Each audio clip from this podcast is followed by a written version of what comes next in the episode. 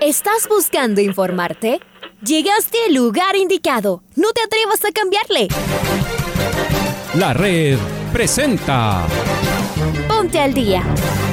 Información deportiva al instante sobre la actualidad de los equipos ecuatorianos muchos goles y el drama que tanto disfrutamos. Los albos se pusieron en ventaja con doblete de Adolfo Muñoz. La Libertadores Femenina cuenta con sus 16 equipos. Con la conducción de los periodistas de la red, Raúl el Profe Chávez y Andrés del Pichón Villamarín. Mucha información que contarles aquí en 102.1 FM. El microciclo de la selección que arranca el día de hoy. Ponte al día. La red. Bienvenidos.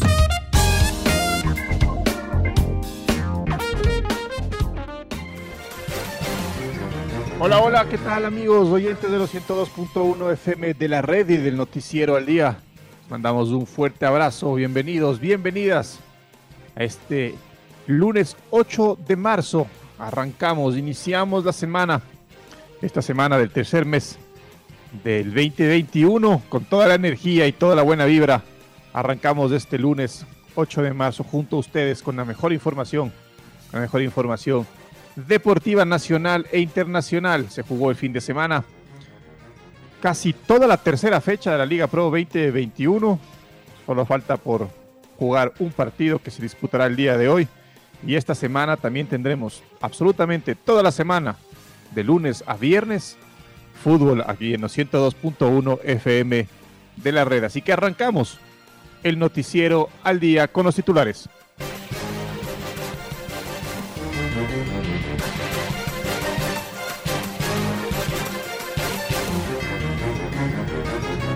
Liga Deportiva Universitaria se impuso en el duelo universitario. Universidad Católica comienza la semana de entrenamientos pensando en libertad. Barcelona y Emelec siguen en lo más alto de la tabla del campeonato. Independiente del Valle ganó en la previa de su estreno internacional. Aucas dejó dos puntos en su visita a Machala.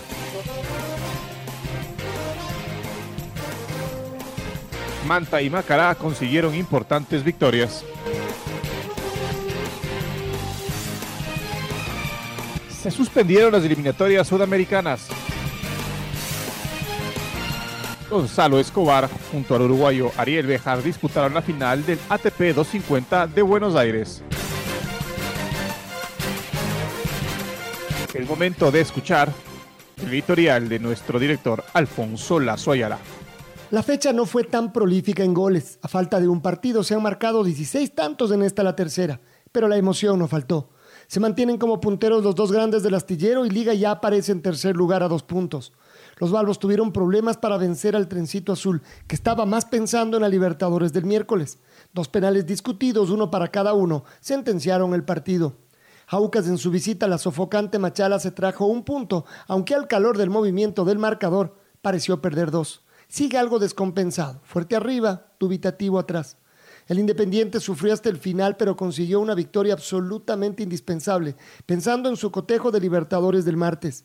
En tres fechas ya hay algunas tendencias, pero nada está sellado todavía en ningún lugar de la tabla.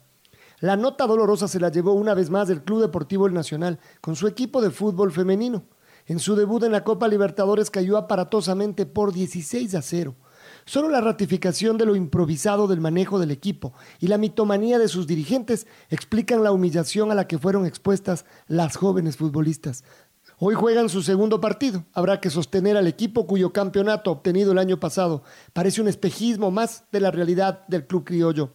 Finalmente se confirmó contra lo que querían los propios dirigentes de la Comebol que las eliminatorias no se jugarán en marzo. El anuncio de la FIFA de que los clubes europeos no tendrían la obligación de prestar a sus jugadores lo derrumbó todo. Aún no hay fechas de reubicación, pero todo indica que se jugarían en las mismas fechas, pero tres partidos en cada una a lo largo del año un nuevo problema para el fútbol de selecciones en Sudamérica.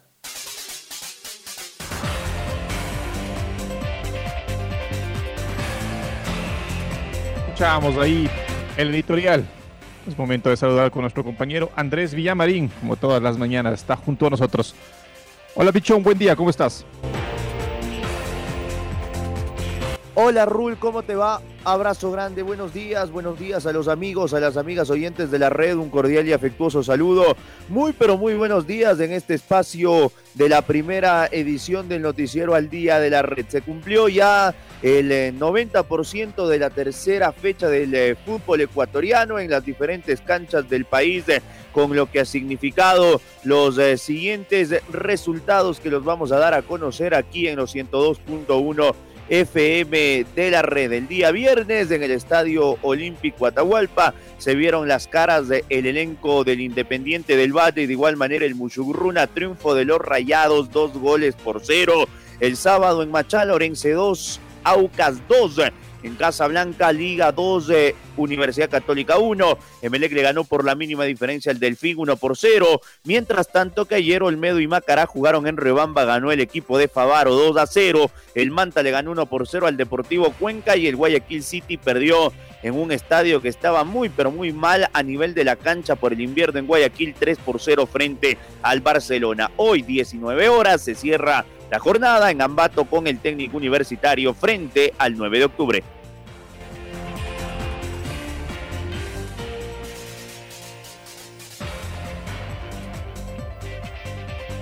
El sábado, Liga Deportiva Universitaria venció 2 a 1 a Universidad Católica y se prepara para visitar a Deportivo Cuenca el día viernes en el estadio Alejandro Serrano Aguilar.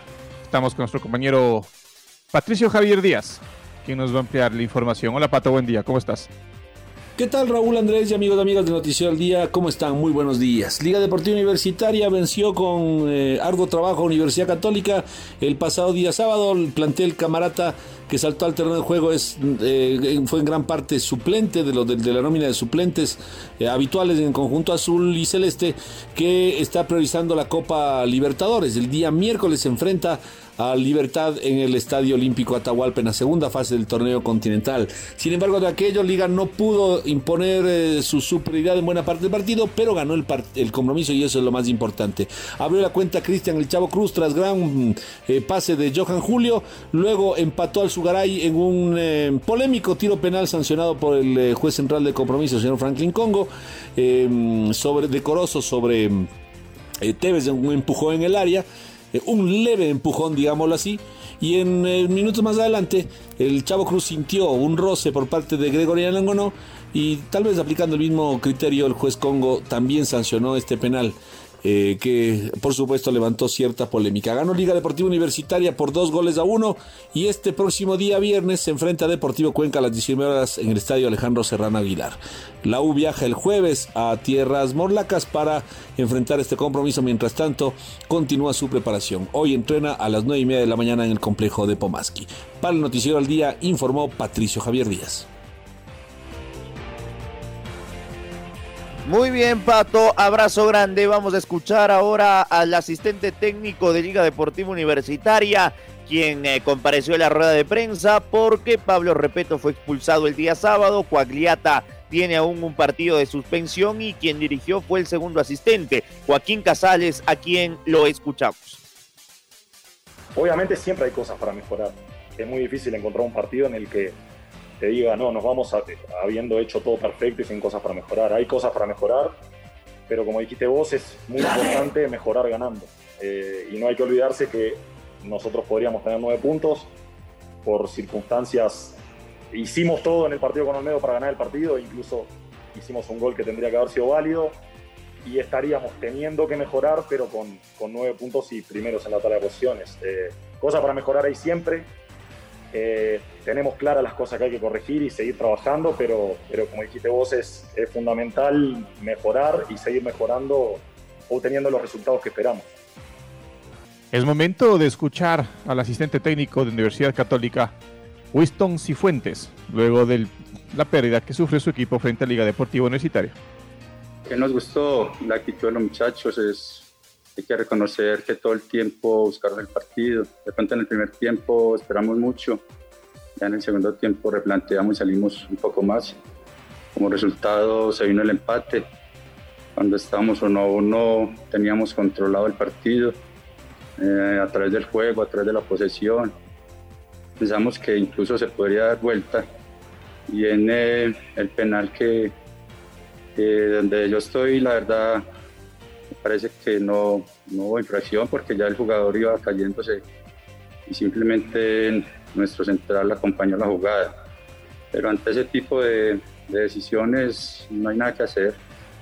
De ahí que los muchachos quedaron incómodos, no solamente por eso, sino por, porque en el partido se paró mucho. No fue como justo haber perdido porque hicimos méritos mínimo para llevarnos el empate. Universidad Católica justamente da vuelta a la página en Liga Pro y ahora piensa en su encuentro por Copa Libertadores de América. Vamos con Maite Montalvo que nos amplía la información. Maite, ¿cómo te va? Buen día.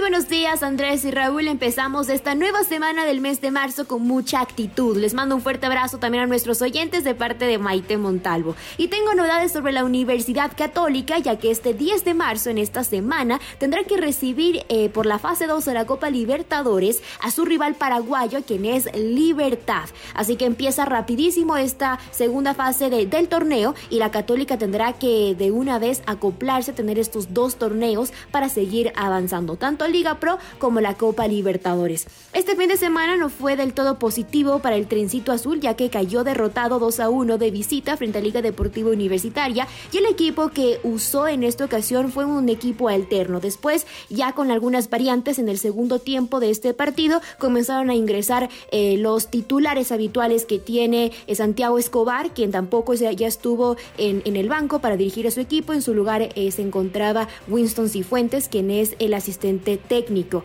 Las novedades que sucedieron en este encuentro fue que se lió lesionado William Ceballos. Hay que evaluarlo este jugador ya que tuvo que abandonar el campo de juego tras una fuerte lesión. El jugador que marcó un tanto para el trencito azul fue Lisandro Alzugaray a los 66 minutos desde la vía del penal. Así que la católica para este partido frente a Libertad ya vimos que, que jugó en esta ocasión, lo vimos a Gustavo Cortés y también Andrés Soña que ya estaban recuperados para el 11 titular porque se trabajaba más para que los jugadores puedan estar en el partido de Libertadores y la única baja que podríamos confirmar fue eh, la de Ceballos. También recordemos que Jonathan Mina quien es otro jugador que pertenece al trencito azul, eh, lamentablemente ya fue operado y tendrá esta baja por muchos más meses, que son aproximadamente de 6 a 8 meses, por lo que pasó con Liverpool en Uruguay en la fase 1 de la Libertadores. Así que Católica está lista para recibir a, para, Libertad de Paraguay, así que estaremos pendientes con esa información para ustedes, queridos amigos,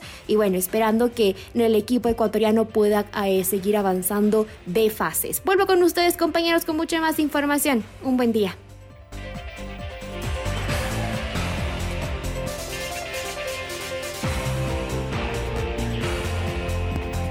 Un buen día, May. Un buen día para ti también. Y Emelec derrotó 1-0 del fin por la tercera fecha de la Liga Pro 2021. Y el cuadro eléctrico ha conseguido el 100% de los puntos disputados, 9 de 9. El partido arrancó con 30 minutos de retraso luego de que Delfín tuvo que llegar en bus desde el aeropuerto de Salinas del cuadro cetáceo Viajó en vuelo charter, pero no pudo aterrizar en Guayaquil porque el aeropuerto se cerró por la caída de ceniza del volcán reventador. El partido fue un monólogo durante los 90 minutos. Emelec manejó y dominó el balón, el medio campo, apelando al buen pie del uruguayo Sebastián Rodríguez. Delfín se defendió con orden y utilizó el contragolpe como su mayor arma ofensiva, casi siempre buscando la velocidad de Janer Corozo. El único gol del partido llegó a los 49 minutos. Rodríguez levantó, habilitó perfectamente a Romario Caicedo quien dentro del área entregó el balón para que Facundo Barceló empuje el esférico venciendo la resistencia del golero Johan Padilla. En la cuarta fecha, Melec visita Macará el jueves en el Estadio Bellavista de Ambato, mientras que Delfín recibirá a Guayaquil City en el Hockey de Manta. Raúl hablaba de Melega, hablemos de Barcelona. 3 a 0 jugando de visita, puntaje perfecto, 9 de 9 y puntero del campeonato por gol diferencia. Castillo, Garcés y Nixon Molina tatuaron la victoria 3 por 0 sobre el City. que dijo el Toro Bustos? Lo escuchamos al DT del Barcelona.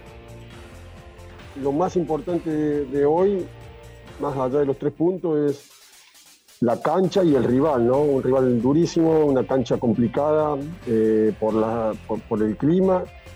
Eh, es una cancha difícil para todos y hoy con el clima estaba muy complicada para los dos equipos y tuvimos la posibilidad de desarmar el, partido en el primer gol si no se iba a complicar muchísimo porque tiene sus argumentos, porque sabe muy bien cómo juega y es un equipo difícil y duro, ¿no?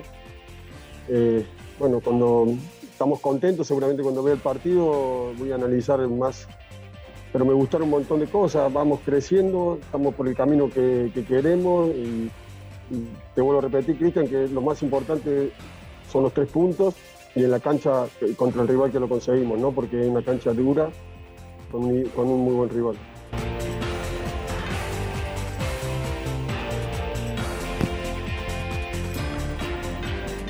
Y el día de ayer, y el día de ayer, Macará sumó tres puntos en su visita al estadio Fernando Guerrero Guerrero de la ciudad de Riobamba a derrotar 2 a 0 al cuadro de Olmedo. Los celestes arrancaron fuertes desde el primer minuto, pero se convirtió en figura el golero Gabriel Ceballos, quien evitó en varias ocasiones el gol del cuadro visitante a los 56 y luego de varios intentos frustrados por Ceballos llegó el primer tanto de Richard Calderón, quien con un zapatazo desde fuera del área venció la resistencia del golero de Riobamba. El segundo gol llegó minutos, en los minutos finales del partido. Joel Santa Cruz apareció para liquidar con un balón anotado desde el mismo lugar del gol de la apertura. Macará se ubica, Macará sumó seis unidades, mientras que Olmedo se queda simplemente con un punto. Cerramos la información del eh, Campeonato Ecuatoriano de Fútbol. Hoy se cierra la fecha entre técnico universitario y el 9 de octubre. Vámonos ahora con Pablo Kim porque la noticia del fin de semana es que Conmebol aplazó para una fecha que aún no determina la quinta y sexta jornada de las eliminatorias sudamericanas debido a que en Europa se tomarán o se han tomado nuevas medidas sanitarias por el COVID-19 y los clubes no quieren prestar a sus jugadores para que viajen a Sudamérica. Pablito, ¿cómo estás? Buen día. Hola, ¿qué tal? ¿Cómo les va? Muy buenos días, amigos y amigas de la red. Buenos días, compañeros. Aquí está la información para el Noticiero al Día. La Conmebol decidió aplazar la quinta y la sexta fecha de las eliminatorias programadas para el 25 y el 30 de marzo. Así lo anunció el organismo sudamericano en sus redes sociales, luego de una reunión virtual en la que participaron los presidentes de las 10 asociaciones participantes con el presidente de la FIFA, Gianni Infantino.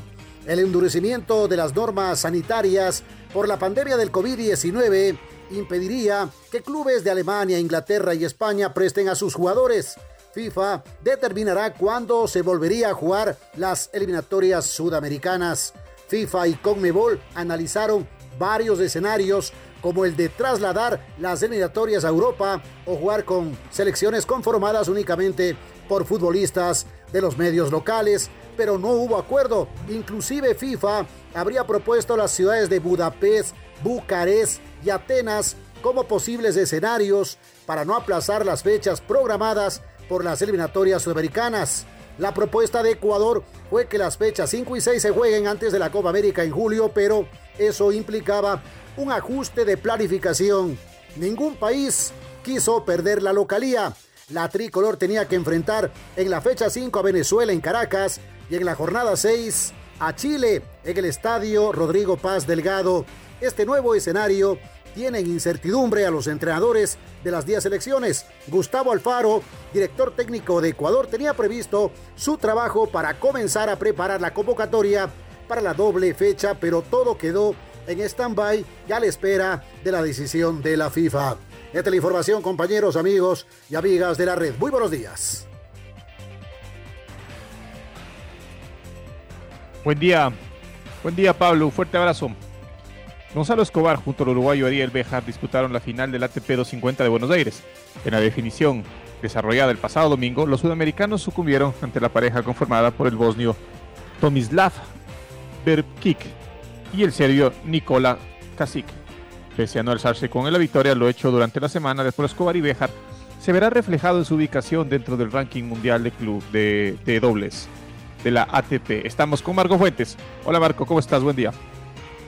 ¿Qué tal Andrés, eh, Raúl, amigos, amigas? Muy buenos días tengan todos ustedes. En efecto, el eh, tenista ecuatoriano Gonzalo Escobar junto al uruguayo Ariel Bejar cerraron la semana de participación en el ATP 250 de Buenos Aires, el torneo que se jugó en el Buenos Aires Lawn Tennis Club y en el cual eh, disputaron la gran final frente al bosnio Tomislav Berkic y el serbio Nikola Kasic. Lamentablemente para la pareja sudamericana el partido les fue esquivo y en la definición los europeos se llevaron el título por 6-3, 7-5. Pese a caer en la gran final, lo hecho durante la semana por los jugadores eh, de la región eh, fue realmente destacado en octavos de final. Se impusieron 6-3, 6-7 y 10-6 al eh, serbio Miomir Kekmanovic y al italiano Gianluca Maer. Posteriormente, en los cuartos de final, se impusieron al venezolano Luis David Martínez y a Oliver Marach de Austria por 6-2, 7-6 y en las semifinales dejaron en el camino a la siembra número uno del torneo al estadounidense Alexander Krajicek y al croata Franco Skugor en eh, dos uh, parciales y el match, uh, el match tie break este sistema de desempate. 6-7, 6-4 y 10-3 en, el desempate. Finalmente, como decíamos, eh, el partido decisivo lo perdieron frente a Birkig y Kasich, pero la trayectoria, lo hecho durante la semana, les servirá muchísimo a esta dupla sudamericana conformada por Bejar y Escobar para escalar varias posiciones en el ranking, seguir sumando puntos y por supuesto apuntar ya a lo que se viene en los eh, torneos eh, venideros. Esto es lo que les podemos informar acerca de nuestros créditos, en este caso en el tenis. Eh, nos reencontramos más adelante con más información. Damos el gol del recuerdo. El gol del recuerdo. La red. 8 de marzo del 2005, LDU recibió el Bolívar de La Paz por la fase de grupos de la Libertadores. La U se impuso 1 por 0 con gol de Méndez. Acá los relatos de Pancho Moreno y comentarios del Bambino Paredes. Pelota que cae en los pies de Franklin Sala. Campo boliviano, se va Franklin Sala. Cortito el pase para Alfonso Obregón. Trepa Alfonso Obregón, bola a la derecha, a la punta para Riasco. Entra el jugador Méndez con la pelota. Viene el centro. ¡Gol! ¡Gol! ¡Gol! ¡Gol! De Méndez, pelotazo de 35 metros para, para mandar la pelota adentro en forma verdaderamente espectacular. Parecía que el arquero controlaba y nada que ver. Golazo arriba, entrando por el ángulo y Liga gana ya 1 a 0 a los 25 minutos del gol. La precisión, el remate con una certeza absoluta desde la derecha, un tiro desde 35 metros en el casillero de Méndez de volante derecho levantó el balón, el arquero miró la trayectoria y de pronto cayó sobre el ángulo derecho alto del arco sur de Ponciano, sorpresivo para todos, la pelota se quejó en el fondo del arco de Bolivia, gana la liga 1 a 0 con un golazo de Edison Méndez. Muy bien, eh, vamos llegando a la parte final, Raúl, eh, y ya nos encontramos en un instante junto a Pablo King en la primera luz de la red. Buenos días. Un abrazo amigos, gracias por estar con nosotros. Ahora ya estás al día junto a nosotros. La red presentó. Ponte al día. Informativo completo sobre la actualidad del fútbol que más nos gusta, en donde estés y a la hora que tú quieras. Quédate conectado con nosotros en las redes de la red. Síguenos como arroba la red Ecuador y no te pierdas los detalles del deporte minuto a minuto. Escúchanos en vivo en TuneIn y en los 102.1 FM en Quito. ¡Te esperamos!